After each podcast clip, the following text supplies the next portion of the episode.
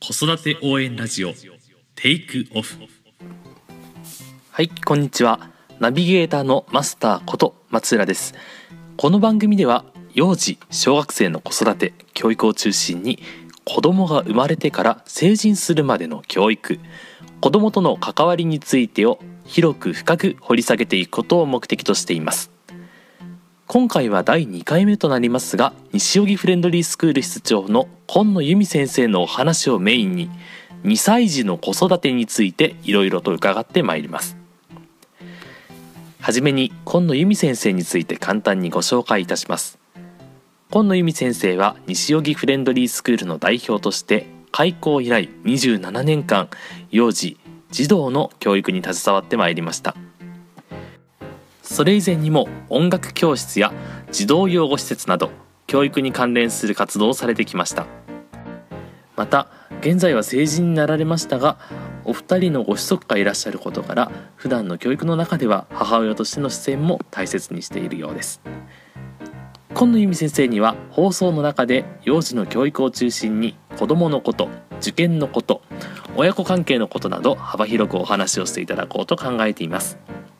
また今回は前回ゲストとしてご出演いただいたしんすけ先生にもアシスタントとしてご協力いただきますはいそれでは由美先生しんすけ先生よろしくお願いいたしますこんにちは。はいえっとですね今回のテーマは、えー、2歳児の子育てということでえっとこれ由美先生の方からリクエストがあって、えー選んだテーマなんですけどどうしてまず初めにこの2歳児について語ろうと思ったのかなっていうのがあるんですけど。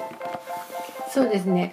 あのある時あのテレビかニュースの報道番組を見ててあのまあ子どもの虐待について話を聞いてたんですけれどもでもやっぱり虐待の、まあ、7割が2歳児3歳児に集中しているようなことをあのちらっと言っていたのを聞いてあやっぱりそうなのかって思ったんですよね。だから例えば虐待されてる子たちを見るとほとんど2歳3歳っていうのがあの現状だったので、ああそうなんだっていうふうに私は納得するところがありました。あやっぱりって思った。思いましたね、うん。実際施設入所なんかもそのあたりの年がやっぱ多いんで、うん。まあの学童に入ってくる子よりも、えー入所予定っていうのが来るんですけど見てみるとやっぱり2歳3歳とかその辺の家庭が多いかなっていう感じですその養護施設に入所するっていうのはその親が例えば育児放棄しちゃったりとか、まあそういう時。理由はそう様々です、うん。様々ですけどネグレクトだったり、身体的暴力だったりとうん。か、でもやっぱり何かしらその子育てにおいて問題があって預けざるを得ない状態になっちゃったっていうのがそう。2歳児3歳児が多い。ですね、まあ、僕の知ってる中だともうイライラして子供殺しそうになったからそこまで。で自分から通うん報してきた、あのご両親もいるしあのまあ本当にそういう状態の病院で発見してとかいう、まあ、王道パターンみたいな。ってことは2歳児3歳児に子供が差し掛かった時に親が育児がうまくいかなくて追い込まれちゃってる。うん育児がうまくいかないっていうよりも、うん。それはも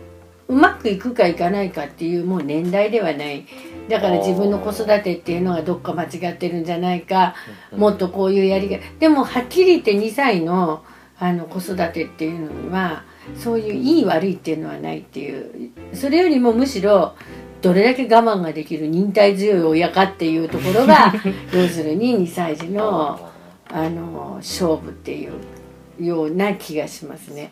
だから私もやっぱりずっと振り返ってみるともう子供は30過ぎがいるぐらいなんですけど、でもそれをずっと30年前に遡ってもやっぱり2歳から3歳になる1年間っていうのはものすごいやっぱりきつかったしこれはいつになったらねさすがの私でもいつになったらこれから抜け出るんだろうか、だから子供が2人いますけど上の子がまあ2歳児をなんとか乗り切ってまあその後はねまあいろいろあってもやっぱり言葉っていうことが言語的な会話っていうのがやっぱりこうできるので3歳過ぎになるとまあ話して聞かせるとかそういうことができるんですよね。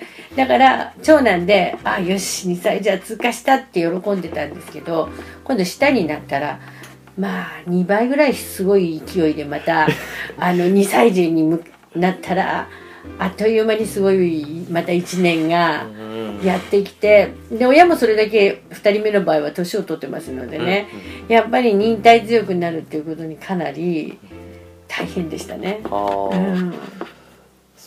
子供はやっぱり2歳ぐらいになったらもう歩けるようになってるしある程度自己主張もできるようになるからなかなかうまく、そうですね。いかない。でもそれだけじゃないんですよね。なんでそんなにみんな2歳になって悩むかっていうとあまりにも生まれてから1歳 10, 10ヶ月ぐらいまでですかね。やっぱりものすごい子供って可愛いんですよ。やっぱり歩けるわけじゃなし喋れるわけじゃなし 動けるわけじゃなしっていうと本当になんていうのかな。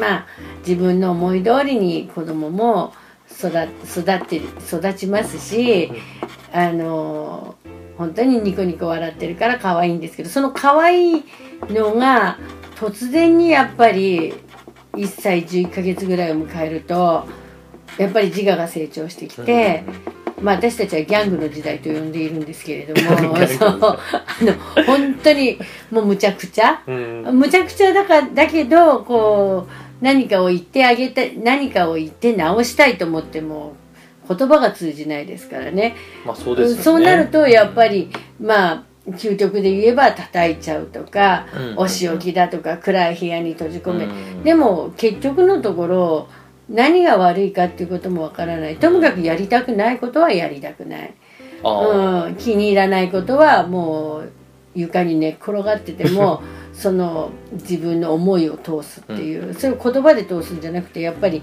そうなると親もやっぱり道路で寝っ転がられたらどうしようとかね、折れちゃいたくなりますよね。なりますよね、やっぱうんり私の何かが悪かったんじゃないか、うん。じゃあ子育ての本を読んでみる。でもやっぱり自分の子供の例には当てはまらない。うんじゃあどうしたらいいかっていう。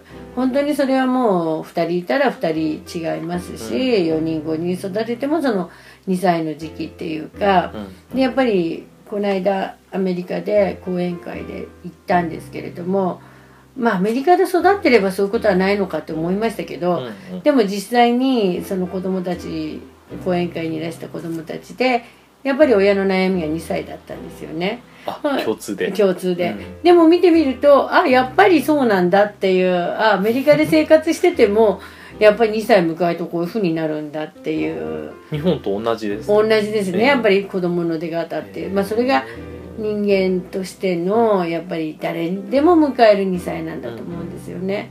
だからそれにどれだけ親が対応していくかっていうそれには忍耐しかないんですよね。やっぱり。忍耐。うん、忍耐。だからやっぱりあのうちの子なんかはもう2歳を迎えた時なんかはもう何でもかんでも床に捨てる。うん。どこ食べに行っても床に捨てる家で食べてももうあれがすごい困ったんですけどでもきつい。えそう。で 2歳前に飛行機に乗せると無料だっていう話だったんでまあ 私たちの大好きなグアムにみんなで行った時だったんですけど、やっぱりもうむちゃくちゃもう飛行機に乗った瞬間にミルクがジャーッと自分の体の中にこぼれてびしゃびしゃになりながらあの時は本当着替えを持っていきゃよかったと思ったぐらいうん。まあそれもしますよね。気に入らなければどこでもぶちまけるしそれでもね怒ったところでそんなことをまあ一応ダメダメよとは言うけれどもやめるわけでもないしだけどまあそれはしょうがないからだからそういう状態でグアムに行ってで何でもかんでも下にするから、はい。でとうとうやったことがなかったんですけどグアムでオプションで星空バーベキューって入れて星空の下なら何しててもいいかなとか思って。屋外のバーベキュー。そうそうそうそうそう。だからまあいろんなもの食べて気に入らなきゃまあ下に捨ててたけど、まあ、いいことではないんですけどとりあえずねやっぱりそうやってみるとかまあいろいろ私も方法は試みたんですけれども例えば抱っこしてほしいとかでもやっぱり誰でもそうですよね。歩きたくなくなるとすぐすぐ抱っこすぐ抱っこおんぶ、うんもうそれが叶わなきゃまた道端にひっくり返る、うん。それ泣き叫ぶ、うん。そこで私も考えたんですけど自分が大変だと思ったら言わないだろうなと思ったからもう私得意のお荷物抱っこってこれはうちの生徒たちにもよく教えるんですけどお母さんたちにも、脇に抱えてじゃあ抱っこしてあげるからねその代わりお荷物と同じだからお荷物抱っこするねって言って抱えるとまあお荷物抱っこだから水平になるんですよ子供はね。にもなんか荷物と持つ時みたいに片手だけで抱え抱え脇で抱えてあげるみたいなまあ腕力はいりますけどね、あのー どこで子供が根を上げるかってこれがやっぱり忍耐と勝負なんですよ。うんずっとこれがいいいいわけないなと思ってるんですけどでもやっぱり案の定子供は降りるっていう。かあそうだよまあ快ね適じゃないです。そうでまた歩いてでも子供だからもう一回試してみるんですよ。あのー次は変わるかもしれない。次は抱っこしてくれるかもしれない。ってさらにまた泣くんですよひっくり返って前よりもっと。はい。そしたら抱いてくれるかと、うんうん。じゃあ分かったお荷物抱っこしてあげるね。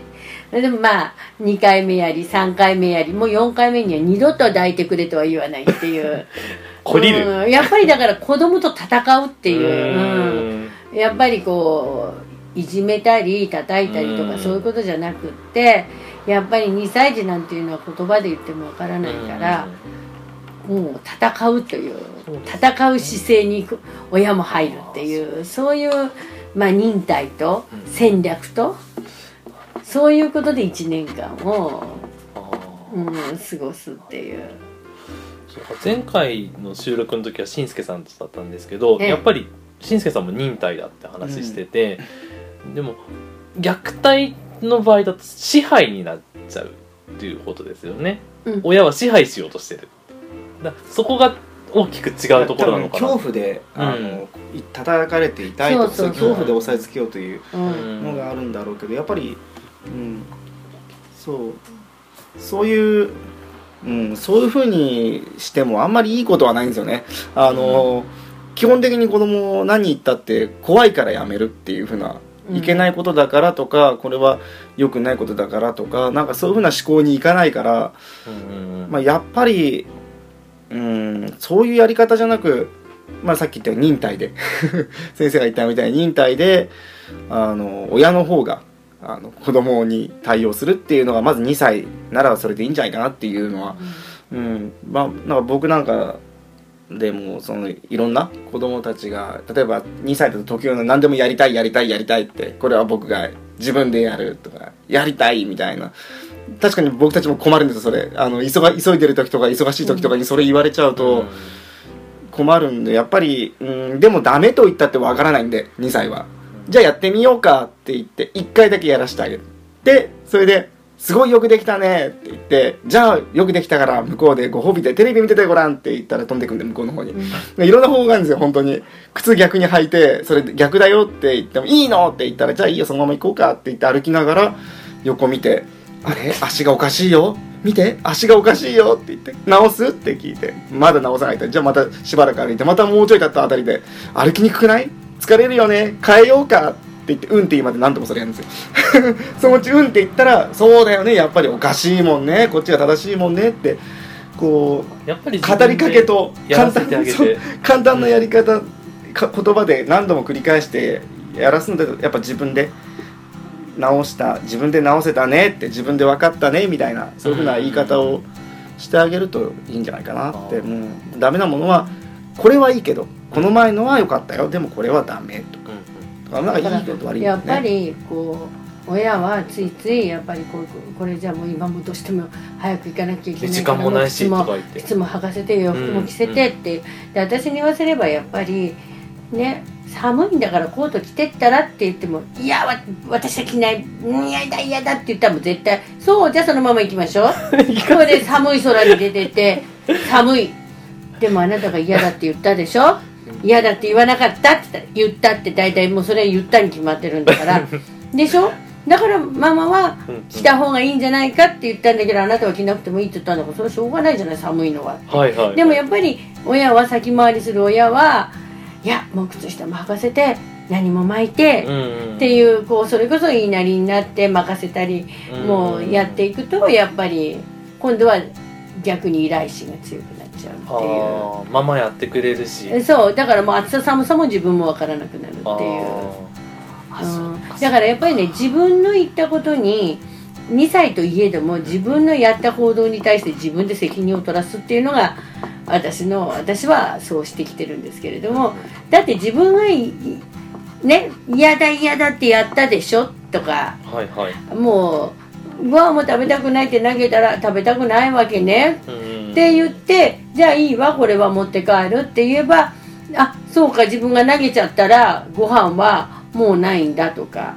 でもやっぱり親としてはそう言いながらもやっぱり食べさせてるんですよね、そうですようん、ね、やっぱりお腹空いたら困るだろう、うん。でもお腹空いたらね子供だって我慢ができるわけじゃないんだから、やっぱりだでもその時に一言ねでもあんた投げたでしょ？うんうん。投げたってことはいらないってことでしょ、んっていうやっぱりそういう語りかけっていうか話しかけ対話、ただやめなさい。投げるのやめなさい。投げるのやめなさい。どうぞ投げてくださいって。だからそれができるかどうかですよね。投げられたらそれはねうん。片付けなきゃいけない。茶碗も割れる。嫌だなってそう。そういう思いがそのあるとできないんですよね。だからそれそれは何歳になってもやれってことじゃなくてもうそれは3歳4歳になれば口で言えば分かるし、こうなっちゃうでしょ？で誰が片付けるの？っていうふうになるけれども2歳っていうのはそれが分からないから、うん。やっぱり自分で体感しないと。そこで初めてやっちゃいけないんだとかこういうことしちゃいけないんだとか、だから机の上のもの投げるのは全部か下に投げたら食べるものはなくなると。でもそこでまた親がそれを補充してやるとそれはいつまでたっても治らないなくなったら、えーなくなっても知らん顔っていう。うん自分が何かしてやっぱり困らないといけない。困らないとそう。ん。やらないとだからそこまで困らせるためには相当な親の忍耐と体力と。そうです、うんやっぱすごい。心づもりしとかないと。叩くこともエネルギーがいるかもしれないんだけどでもうん。その叩いたり虐待したりする力をねもう少しなんていうのかなそういう忍耐にね回せると随分違うから。だから子供だ子供だと思うけれども自分の子供であっても一個人であるしやっぱり2人の子供っていうことは自分の DNA も持ってるかもしれないけどやっぱり相手の DNA も持ってるうんうん。でまあこれは私の極論なんですけど一番難しいのが自分の DNA とそっくりな場合があるんですよ。自分も抑えることができない。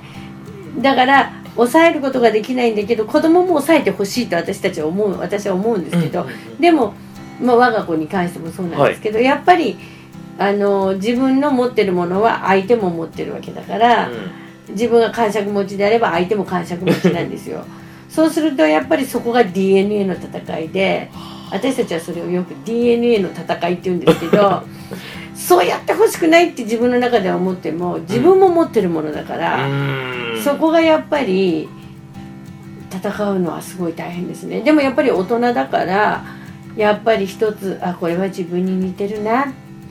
じゃあどうしたらいいだろうかっていうはい。その切り替えみたいなものっていうのが、だからそこがやっぱりねあの他人の子なら別だけど、うん。自分の子って本当にやっぱりねよーく見ると欠点やら何やらって自分と似てるんですよ。あそうなんですね、だからうん。あの相手の嫌なところっていうことよりもこれ私の極論かもしれないんですけど結婚するっていうことは相手のいいところを認めて結婚するわけですよね。だからその相手の DNA が出てる場合にはそれほどねうんうん頭には来ないんですよ、イライラしないかもしれないあの感触もあなんていうのまあかな、受け入れた部分ですもんね。そうそうなんですよ、うん。そうです。受け入れて結婚したわけだから、相手の DNA が子供に出てる場合には、そんなにあのーどうにもならないってことはないんですけど、やっぱりある種自分自分も抑えることができないタイプだとするともちろん DNA だから相手も抑えることができない。延々ファイティングは続くんですよ そうだよね。そうだね。それは そう。うん。残念ながら長男はちょっと違うんですよ。うんうんうんでも次男は私とそういうところがそっくりなんで喧嘩をし始めると果てしもない。もう壮絶なそうです。長男が止めに入らない限り。そうそうそうそう。もうそれ分かるんです私も相手が相手も怒ってるなっていうのが、うん。紐解けばまあそういうのを紐解けば自分のところのまあどこか親戚やら両親やらにもある DNA だからそれはもうどうにもならないんですよね。う うん。んだから自分が一歩引いて、いやまああのそういうことは良くないよっていうことを、うんまあ言いたいなと思ったけどやっぱり言えずに終わってへうん。どっちか折れるまで戦うみたいな。すごい。そうか片付け苦手な DNA とかね。そうそうそうそうそうそうあのーいろいろ母母親に母親にあの片付けろって言われたことがない、そうね片付けられないからうちも同じです めちゃめちゃなって人生において親に片付けなさいって言われたことが子供の時一回もないんであでもおもちゃ出しっぱなし。やっぱり父親の方はいないと神経質できちんとしてる部分っていうのは、はいそれはまた次男には受け継いでるものがあるからあーあ部屋綺麗だなーとかね面白いそう思うけど長男の部屋ぐっちゃぐちゃで結構私とよく、まあ、どうにもなんないなみたいなどっちを取ったかすぐ分かるっていうえそれはわかりますね、うん、でも小さい時はまあうね、ん。あのそれは大きくなったらああこれはそうかなこれはそうだなってこうこっちかな、うん。私かなってこう分かれるんですけど、うん。だからよく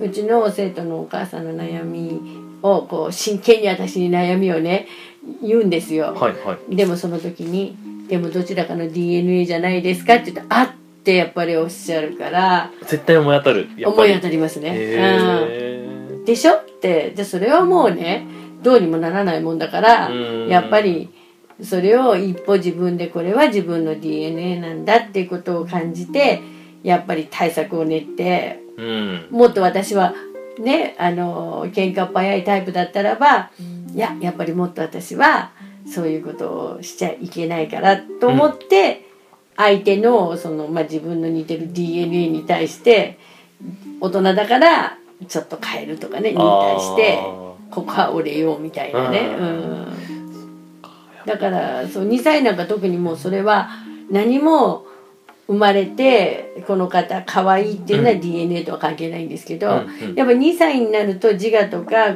個々とか、うん。そういうものが目覚めてくる中には今度は親から受け継いだ DNA っていうのがやっぱりこう少しずつこう出てくるっていう。だから子育ての本を読んでも当てはまらないっていう、まあそりゃそうです自よね。分たちのルーツを探った方が。だから私たちは私はいつもあの親たちの相談に乗る時には、はい。やっぱりこんなもんだよこういうもんだよっていうアドバイスじゃなくてうんうん。お宅の DNA をかん探してみてください。こういう人はいるはずだっていう。あ私も副所長も結構そうなんですけど絶対あれは家族にいるよねとかね ヒントは一自分の近くにある。そ本じゃなくて。うそう。んうでよく聞くと「いやあのあんたはそういう子だったよ」って。やっぱりあの言いますね。あ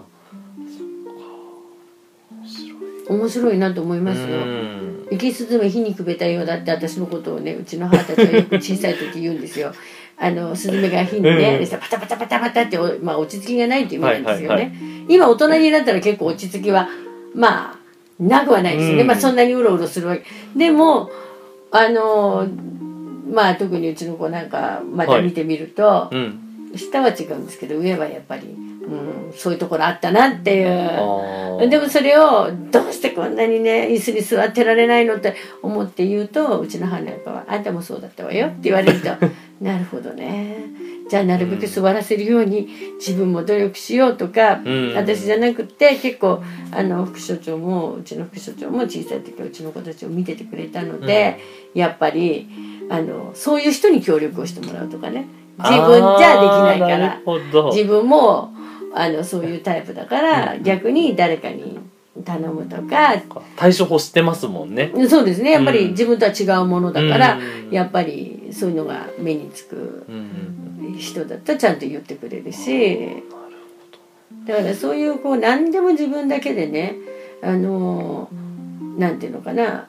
自分だけでは自分の子なんだからっていう、で特になんかテレビでも言ってたんですけど2歳の子っていうのは2歳の時代っていうのはまだ幼稚園にも入ってないし結局社会に出てないっていう、うん。うん、子供がだから親が相談をするところがないんじゃないかっていうのは言ってましたね。そうですよね。おそう。母さんも仕事出るに出ないずっと子供と二人っきりにならざるを得ない時間長いですもんね。だから余計に追い詰められていくんじゃないかっていうまあうちなんか仲良し教室っていう2歳のクラスがあるのでその2歳を想定して1歳6ヶ月とか1歳11ヶ月から入ってもらってるんですけど早くからでもやっぱり思いますね。こんなに可愛かったのにこんなになっちゃうんだとかっていうのって。うほら来た来た来たた2歳だよみたいな。確かにリアルタイムで移り変わり見られますよね見られますね。ここだと。はい。うん。でやっぱりその都度やっぱりお母さんやお父さんまあお母さんの悩みとかっていうのは私たちは聞いてうん。やっぱり多分こういう DNA から来てるものだからうんっていう、まあそれはだから親が直せなければうん。私たちが直していくとか、じゃあやっぱりその育児書とか手に取るのよりもた誰かにまず聞いてみる。身近な人でもいいから。ですね。で例えばその相談するのが OK ということだとやっぱり相談相手もやっぱりこの人はいいよとかやっぱりあります。やっぱり自分のこと知ってる人だったり育児のやっぱりこういうプロの方であったりとかそういうこと人に相談するのがやっぱり大事。うんそうですね。やっぱり自分のやっぱり親とかあとはやっぱりそういうまあ幼児のことをやってる先生とかやっぱりうんもう30代ぐらいまでねうん子育ての一通りねそれをやっぱり同じ世代の子供を持ってる人とに相談をしてもその親も2歳から先を知らないわけだからその先どういうふうに現役ですもんね。ママ友っていうそのはの先知らない。知らないんですよ。情報ばっかり交換しても実際こう子育てをして生きていく過程、うんうん。子供をやっぱり社会に送り出したやっぱり経験お母さん者というか。とか、うん。まあ私も実は自分が仕事をしてる時に男の子2人のうん。ご兄弟がいてすごくいい兄弟だったんですよね。ではい。やっぱりそれを見てもちろんまだ私も若かったからうん。もちろんお母さんたちは私より年配のお母さんたちだったんですけど、やっぱりそれを見てね、うん、あこういうふうなあの男の兄弟であってほしいなっていうのはやっぱりそのお母さんからうん。学んだりとかやっぱりここの先生でも子育て終わったようなはい。先生には随分相談しましたね。ううんん。なるほど。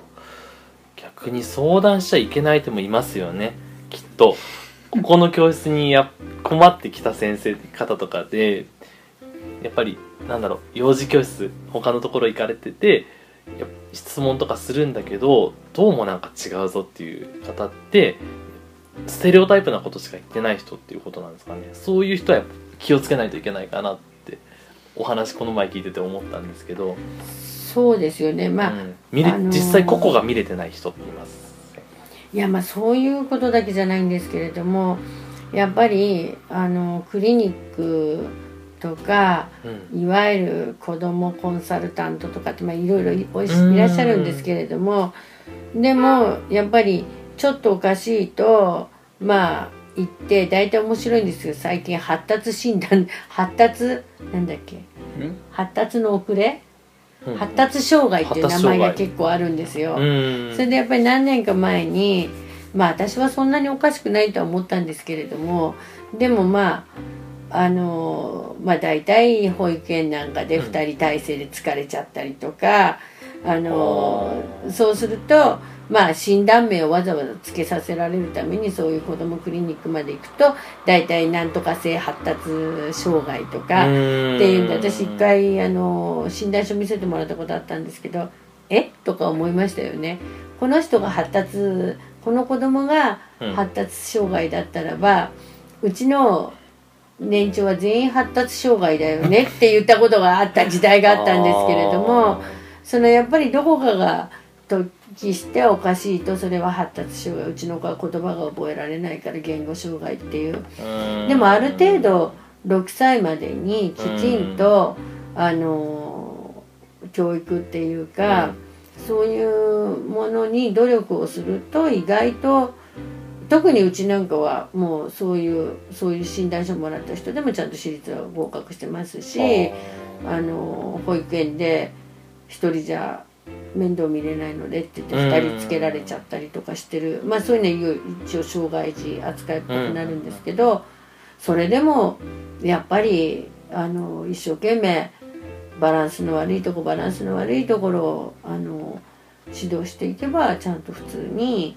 うん。あの私学に合格していってるっていう人たちはいるのでやっぱり安易に、ううちの子はどっかおかしいんじゃないかまあほおかしい子っていうのもいるんですけど、うん。やっぱり6歳まではねやっぱりなんとか直そうと努力をできることはやってみないと。やってみないともううちの子はおかしいんだおかしいんだこういうこともできない言葉も喋れない。うん。何もできないっていうそれはやっぱりそういう努力をしなければ喋れるようにもならないし。だってこう極端な話だけど親が諦めちゃったらもう終わりですもんね。そうでもうじゃあしょうがないやってこの子はこの先もうずっと私が見てあげましょうって言っても、ね子供と同じ寿命まで親が生きてるとは限らないはい絶対多分ほぼ無理ですし。でもそうしたらやっぱりなんとかね自立して生きていくために何ができるかっていうことは諦めずに考えていかないとだから例えば、うん。あの黄色のねうん。黄色いバナナを見てて、何かの表紙でその子がこれは赤だって黄色の色赤だって思い込むってこともあるんですよ。それはえーバナナを見てこれは黄色だよこれは黄色いバナナ黄色って言うんだよって教えてれば子供は黄色だって思う。うん。でもあまり言葉かけのない家で黙ってほっといたらはい。この黄色が何かの表紙で赤だと思う赤だと自分で思い込んだらもうそれは赤ですよね。まあそうですよね、そうするとうん。それが4歳か5歳ぐらいになって「これ何色?」とか言うと赤っていうそうすると親はびっくりしてこれはうちの子は色毛じゃないかというふうに思って あのまあ眼科に行ったりとか、でもそれは色毛じゃなくてその大切な時期にその黙ってれば色なんか覚えられると思うけうん。どたまにそうやって思い違いしてる子って私も見てているんですよ。言語としてただ勘違いしちゃってるだけだったりして。黄色は見えてるんですけどそれを黄色だって誰も誰もその感情の中にはなかったけど色のことだけ入ってきてるとそれは赤赤だと思い込めば。あだから意外とインタースクールの落とし穴としてレッドとかブルーとかイエローとかって言うんですけど、面白いことに黄緑色とか水色とかわからないんですよね。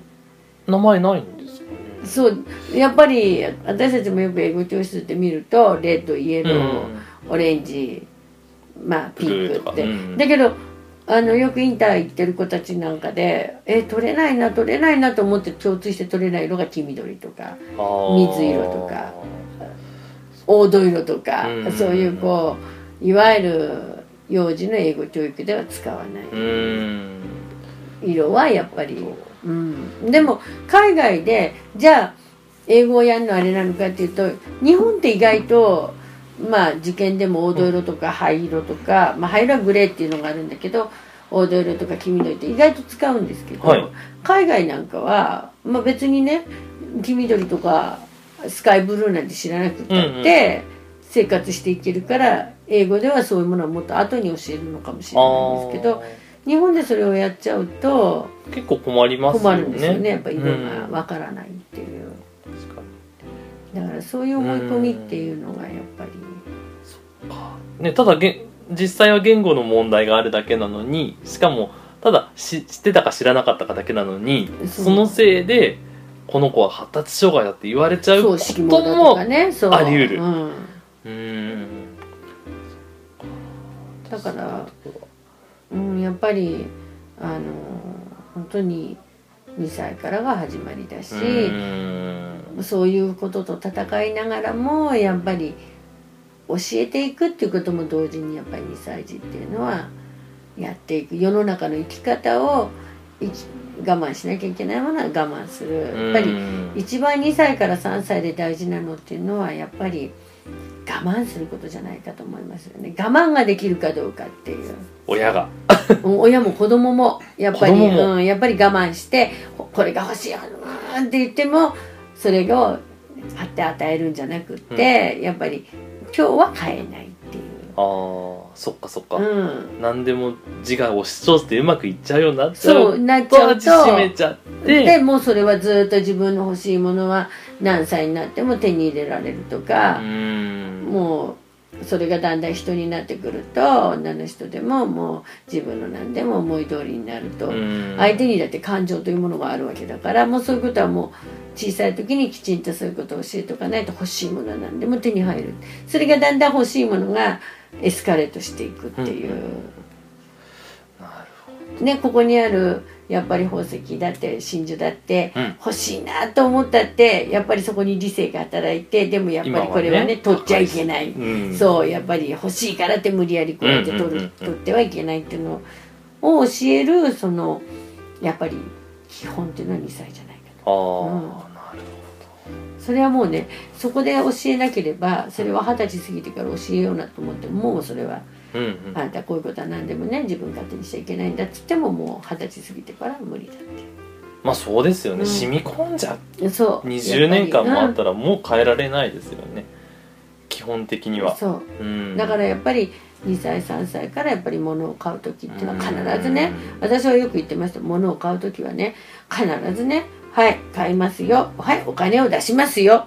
じゃないと自分のものにはならないっていうことを私はやっぱり小さい時からそれは教えてきね、お金の重さもね感じてること感じてない子いますよね。やっぱりもうそれを親がうん。ただ連れ回してこう買ってるだけじゃなくて買ったものに対してはお金を払うだから私たちもよくここの幼児教室はレストランツアーとかしてレストラン自分,、ね、自分の食べたものに対して必ず自分のお財布からお金を払うっていううそういうことをうちは幼児教室でやってるんですけどその根本はやっぱり大きくなって万引きはしてほしくないなっていう そういうね、お金は払わなきゃいけないものだっていう。そう。何をしてもこういうお店にだからよくうちは小学生を連れてって私たちがついてって買い物とかもさせますし必ずお金を払うっていう。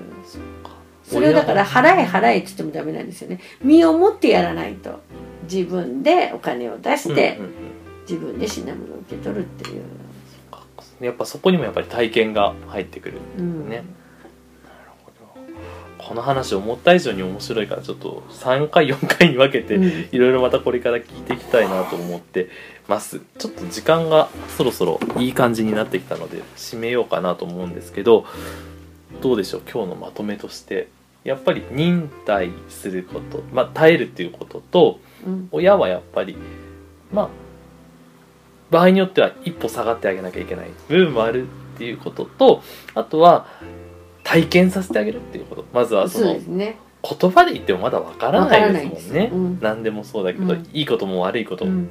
ダメでしょって言っても一応ダメとは言うんですけど まあもねちろんね。ダメとは言うんだけど、でもそのダメは分かってないと思った方がうんダメの内容を口で説明したところで分からない。わかんないですよね、うん。失敗がやっぱり感じたり自分がそ損損しちゃったりそうそうそう。不快な思いしたりして一応体験させてあげるんだ。よそれで懲りてくっていうか。そう、まあ、椅子ガンガンガンガン蹴ってる子なんかだと、うんうん。あ2歳とか、うんそのうち倒れてくるよって。うん。で、ガンガンガンガンやってバターンと倒れて自分の頭に直撃したの。ほら言った通りってね。椅子だって蹴っ飛ばしたら倒れてくるんだよってね、誰も何もしてないよ。悪いのは誰ですかって言ったら自分っつって、あしょうがないよね。次やめようねって、それって逆にポジティブな時もある使えるんですかね？いやいいことしたらやっぱり。そうです、うんもうその都度その都度もうしつこいぐらい褒めてあげた方がいい、だから例えば物を持ってきてもらって、じゃああそこにある何々を持ってきてねって、うん。持ってきてって言うと持ってきて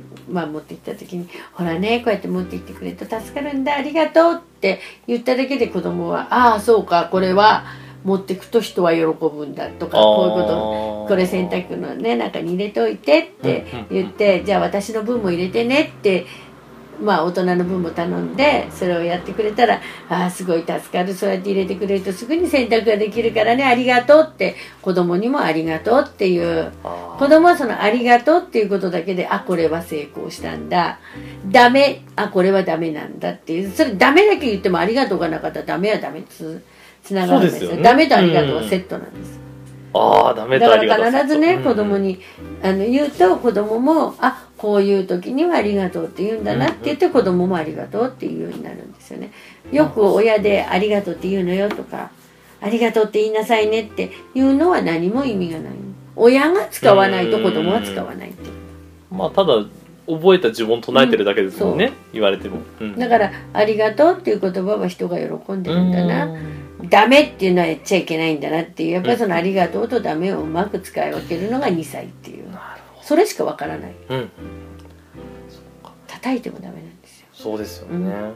ちょっとまとめようと言いつつもう一個だけ。今の話に関連してそうやって声かけする時はそのふなんだろう大人同士と喋る時以上にやっぱり表情が必要なのかなって。今由美先生がね「ありがとう」とか言った時すごいいい顔されててやっぱり「ありがとう」の顔とか困った時の顔とかって普段以上に自分親は演技派じゃないと。演技者のごとき僕やってますよもうだから。基本はニコニコした顔で優しい顔をしてやっぱ嫌な時と怒る時と注意する時は真顔。怖い顔をするよりも真顔で真剣に言ってる方が効くんですよね。真顔。真顔。僕はもうひたすら真顔で。眉毛つり上げるじゃなくあ全て然怒ったってしょうがないことなんで。だってこれ困るのはあなただよって。だからバタバタバタバタしててももう僕は冷静に見ながら「うん、いいんじゃないもっとやってて」って別に俺困らないし。全然いいと思うよ。いつやめんのところでっていうふうにじーっと見て。なるほど。私は変な話なんですけどうちのワンちゃんで練習してる 急にワンちゃんって。そう面白いんですよ。あの 寝る前に必ずお部屋に入って、2歳児だと思ってお部屋に入ってお部屋に入ってとか言ってこうじーっと睨んでるんですよ。お部屋に入って同じことしか言わない。で犬も考えるんですよ。こう入って入るかなとそれでちょっと遠回りしてみたりするんですよ、うんうん。お部屋に入ってまだしつこく言うんですよ。そしたらいやもう観念したようにシュシュシュッと自分のゲージの中入っていく。その時なんていい子なの？どうしてこんなにバカみたいに褒めると2回目からやるんですよねやっぱり。それと同じなんですよ2歳児って。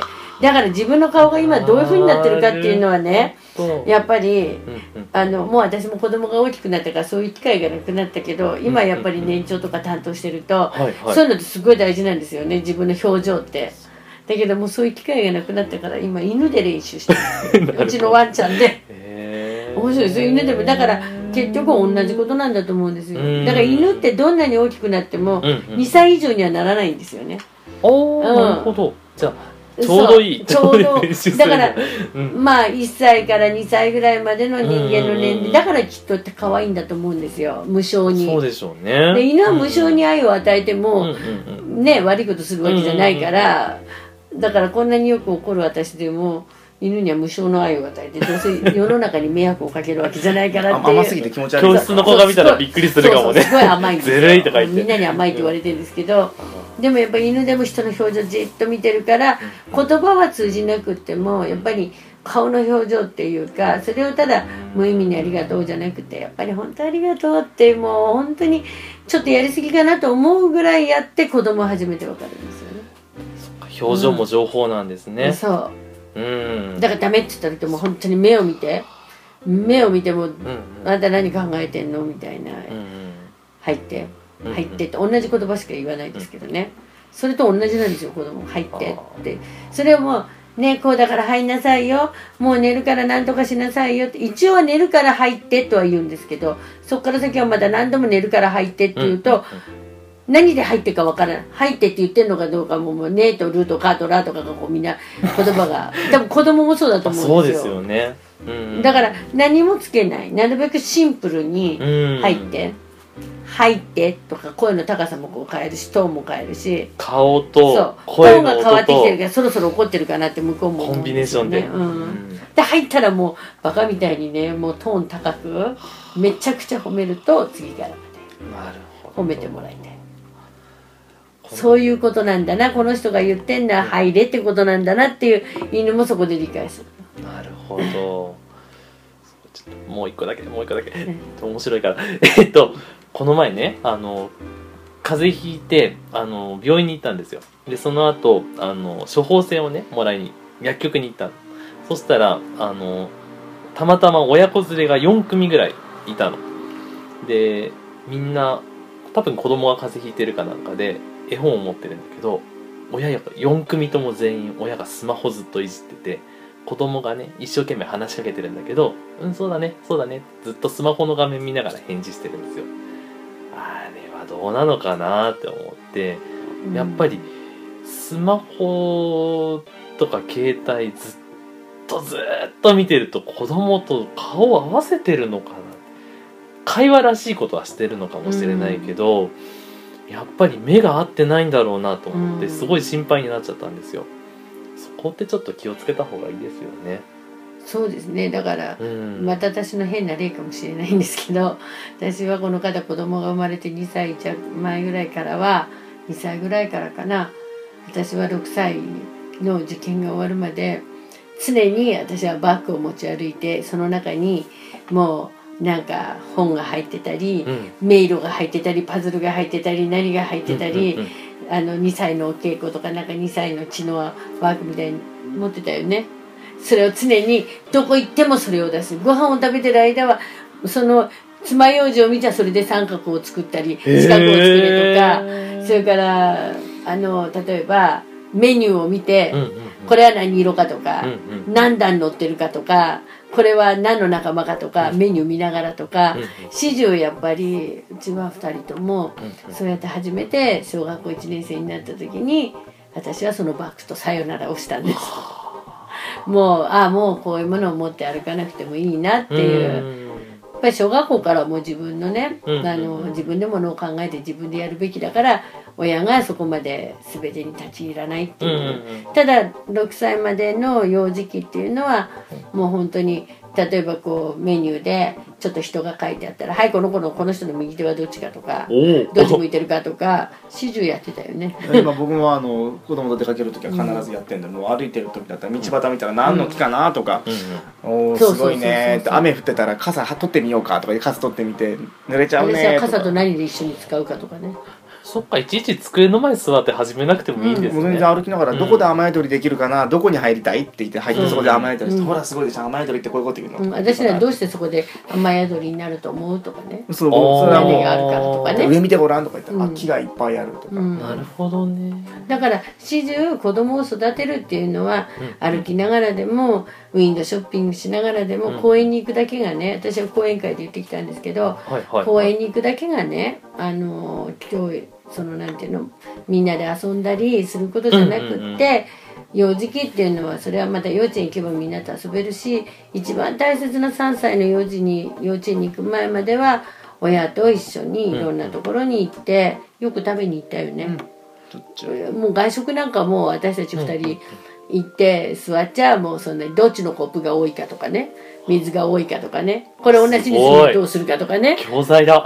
ねずっとやってたよね、うん、だからそんなにもちろんあの自分が読書をしてたりとか子供をただ座ってたりとかっていうことはないし電車に乗ればやっぱり景色を見ることもあるしうんいろんな人を眺めたりとかやっぱりそういう本当に電車に乗ってねびっくりするのは父親の携帯借りて両親いて真ん中に子供がいてもずーっとこうやってゲームやってよねくいますよね。言いますよね。うん。なんでじゃああの電車に乗ったら、うん。今なんか靴脱いで後ろ向きになってる子供なんか見たことないですよね。そうですうん、ねでもうちの生徒に一人あの幼稚園からの帰りに結構な遠くの幼稚園に行ってるんですよ。それでやっぱ帰りは、はい。そうやって外をね、うん子供が眺めてああ随分シンプルなうちだなと私は思ったんですけどうん。でもそれをすることによってやっぱりこう電車が早く動くと景色もどうなるかとか、うん。ああ木がいっぱいあるなとかっていうそういうことを今、うん。子供にさせることが少ないっていう。例えば電車だってホームからガーッと音がしますよね、よく私なんかそのホームにして「はいあの電車どっちからどっちに右から左か左から右か」とかよくそういうのをやったりしてたんですけどでも今今度 iPad とかそういうもので、結構ポンと押したら電車が出てきたりポンと押したら汽車が出てきたり、うん。もくもくもくもくね。でもそういうもので学ぶんじゃなくってやっぱり絵本でね見れば想像力もたくましくなるし、電車内から外を見ればなんとなく子供だって想像豊かにね、うん。やっぱりそういうことに利用すべきあれなのに、うん。ずーっとそのなんていうのゲームをね子供がやってても親が何とも思わないところが私はすごく不思議だなっていう。だからああいうコンテンツってすでに想像力とかねいろいろ経験がある大人がうん。それを楽しむために見るのはいいけどまだ想像力もないしけあ経験とか積んでない子たちにそれ見せちゃうってことは奪ってるようなことにもなりかねないですそう。ですね。だからうん。例えば朝顔にしたって、朝顔だったらまあしょうがない夏まで待って朝顔ってあるよね朝顔ってあるよねって夏まで待って花屋で朝顔を見るとか。でそれを今はもう朝顔で何ではいスマホでパッパッパって言ってこれ朝顔だよとかこれ菜の花だよっていうふうにして菜の花朝顔を見ることよりもその時期まで待ってああ菜の花が出た見せてやろう。コスモスが出たじゃあ花屋に行ってみようとか。もうすぐ咲くねとか、うん。枯れちゃったねとか。そうひまわりだってうん。そんなこうね冬の時期にスマホで見るんじゃなくって、うん。やっぱりネットで見るんじゃなくてやっぱりそういうお店屋さんっていうかねうん。花屋さんで見たりとかひな祭りを実際に、うん。まあ自分のところになければデパート行けばいっぱいあるわけだから、うん。そういう時に三人患者だよなんだよって。うん。うん、だからやっぱり今の子供たちってもうそういううん。ネットでの写真だけで知識を深めてってるから、うん。やっぱり本物に触れるっていうそれは本当に子供の成長に大切なことなんじゃないかなっていう。ね目と耳だけじゃないですもんね、うん。鼻で匂いを感じたりその時のその温度だったり、うん。そのこの桜見た時は暑かったのか寒かったのかスマホの画面じゃ分かんないですもんね、部屋の温度ですもんね。だからねやっぱりね、うん。今我慢ができないっていうのは多分親はそのそういうゲームうをんさせてたり待合室させたりすれば静かにしてるからいいですよね。りあえずはねご飯を食べるんだって、うんスマホとかゲームさせてれば静かですよね。ときゃいいってでもそれは我慢じゃないんですよね。だから我慢が育たないんだと私は子供思うんです。よ我慢してないですもんね遊んじゃってますもんね。自分の好きなことだけをやって静かにしてる、うんそうじゃなくって何もない中、うやっぱり静かにしてなきゃいけないんだなと思って静かにするところが我慢なんであって、そこがやっぱり今の親っていうのはちょっと考えが足りないかなっていう。それで我慢ができない子になりましたって言ったって我慢をさせてないわけだから。そうですよね、うん。だからさっき話聞いてて思ったのはその電車でその話しかけたりとかそのレストランで話しかけてるのも、先生はそのあこれはこう使えるなって思っているっていうことはある意味先生自身も楽しんでるところもあいやりちょっとある。楽しんでないですね。やっぱりどうやったらこの子が知識豊かで思考力が深い子になるかってそれだけしか考えて、うん、まあうんうん。でもあそっかでも自分の子にもっともっと興味持てば苦じゃなくなってくる、そうかな。集中力はありますよねやっぱりね。そうですよね。もう行った先で、うん、私は何をしたらこの子に今一番いいかって常にそれしか考えてないから何をしたらもっとねうん。今与えなきゃいけないものは何かとかうん。パッと爪楊枝を見たらこれで三角作ってみようとか三角作ってごらんとかうん。三角な爪楊枝何本いるとかね。うん。四角は何本いて角はいくつあるかとか。そういうやっぱり今やれる身近なもの。でこれは甘いか辛いかとかね。料理のこのメニュー見てこれは甘いと思うか辛いと思うかとか。うん。なんかそういうこう自分家にはなかなかざそこまで材料ないから。ねせ,、うん。せっかく今ここに来てるからぱり今だけできることは何だろうってありますね。うん使えるものを使ってうんだからそういう外食に行ったところでただ黙って座って食べてるんじゃなくてうん。それでやっぱりまあ社会ルールっていうのが、うん。あのあるのでそれもよほんだけじゃそうそうできないですもんね。うんやっぱりうん。あの我慢をするっていう、うん。だから私はやっぱりあのまあ私よりもっと年配の先生から我慢をうん。教えなくてはいけないってことは私は散々言われたので。うん。ああなるほどそうだなと思ってやっぱりあの静かにしなきゃいけないべきところでは静かにするとか、うん。マナーっていうんですか、うん。やっぱり。そういうことは教えて。それはやっぱり2歳からあのそれは2歳は抵抗の時期ですけどね。でもやっぱり抵抗に負けずにしっかり親も頑張れば3歳になって必ず2歳でやったことが3歳には生きてくるっていう。うん。その感じるとかかんそなんだろう体感するチャンスを奪わないようにしないと、2歳とか3歳のその貴重な1年ですもんね。そう。もう。5歳になったらもうその1年取り返せないですもんね。あのやっぱもっりたいない。あの二十歳を過ぎてねいろんなことが起きて、まあいろんなね、まあ、引きこもってしまったりいろんなことが社会でうまくいかないっていう。でも紐解くとやっぱりその基本は幼児期にあったんじゃないかなっていう。だから高校生になってもの考えないんだ勉強しないんだって言ってもやっぱりそれはやっぱり幼児の時からそういう姿勢を作っていかないと、うん。だからあのまあうちのわずかりの子たちっていうのはもう小学生。小学生、もちろんうちの幼児教室卒業なんですけど、まあ幼児教室の時にそういうきちんとしたものがさらに小学校に上がってお母さんが働いてらっしゃる方なんかはまあ預かったりしてるんですけど、うん。まずうちのやることは帰ってきたらすぐに宿題は何か何が何かって私は子供に聞くんですよ。うん。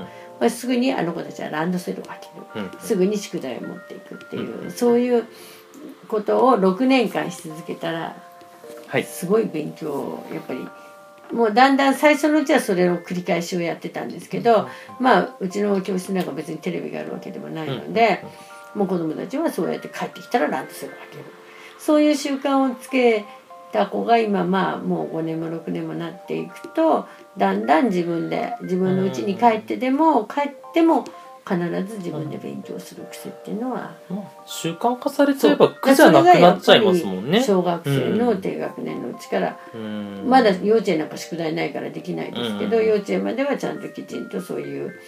机にまあある程度、まあ、思考力やらものを考える力をつけて小学校に上がったら今度はそういう本当に1年入学式の日からランドセルしょってからもうすぐにうん。私はやってるんですけどね。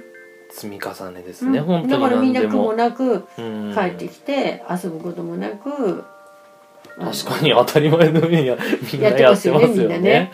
うん。勉強しろなんて一言も言わなくてうん。も帰ってきたらランドセル開けてちょっと見慣れちゃってるけど確かにふ普通じゃありえない光景かもし普れない。通の家に帰って行ってるとやっぱりおやつ食べたりテレビ見たりううんん、なんかいつやろうかないつやろうかなっていううちにやれなくなっちゃうっていう、でも1年生の時ってやること少ないからそれで終わっちゃうけど、うん。やっぱりここの子たちだはまずランドセル開けて勉強が終わったらピアノの練習してっていう、まあねいつやるかって問題で、うん。先やっちゃえばもう終わったらその後好きな時間そうなんですねうちはね。心置きなく過ごしていいよっていうことは、うん。その方が好きですよね。そうだからまず帰ったら勉、うん。あの机についてやるっていう習慣をやっぱりつけていかないとそれもできなくなる。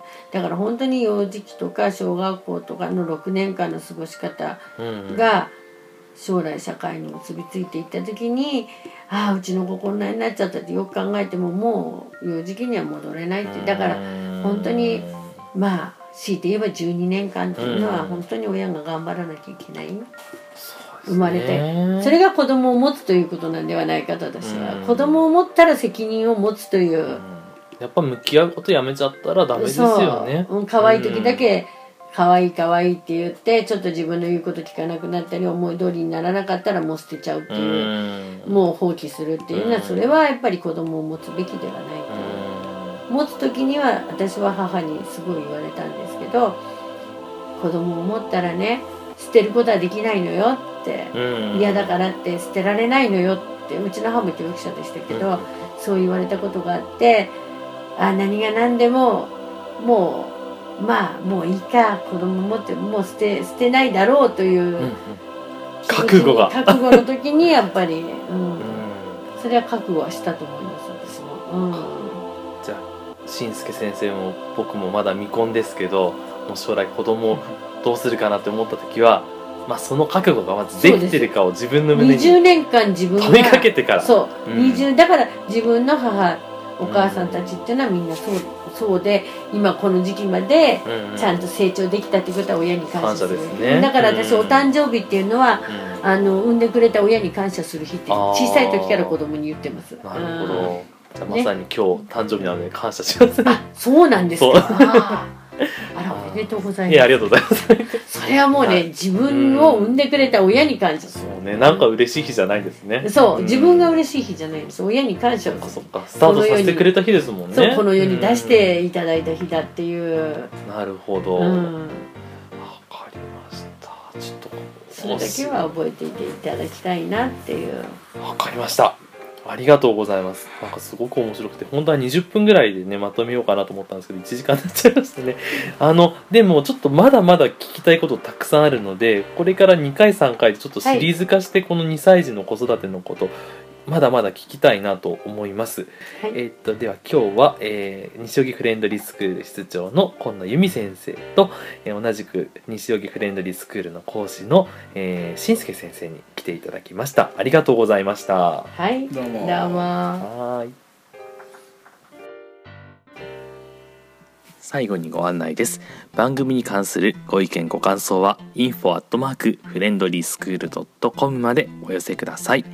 えっと、ホームページで、えー西荻フレンドリースクールで検索いただきましてそちらのお問い合わせフォーム、えー西荻フレンドリースクールのホームページのお問い合わせフォームからご連絡いただいても大丈夫です、えーそれでは最後までご視聴いただきましてありがとうございました。また次回の放送で失礼いたします。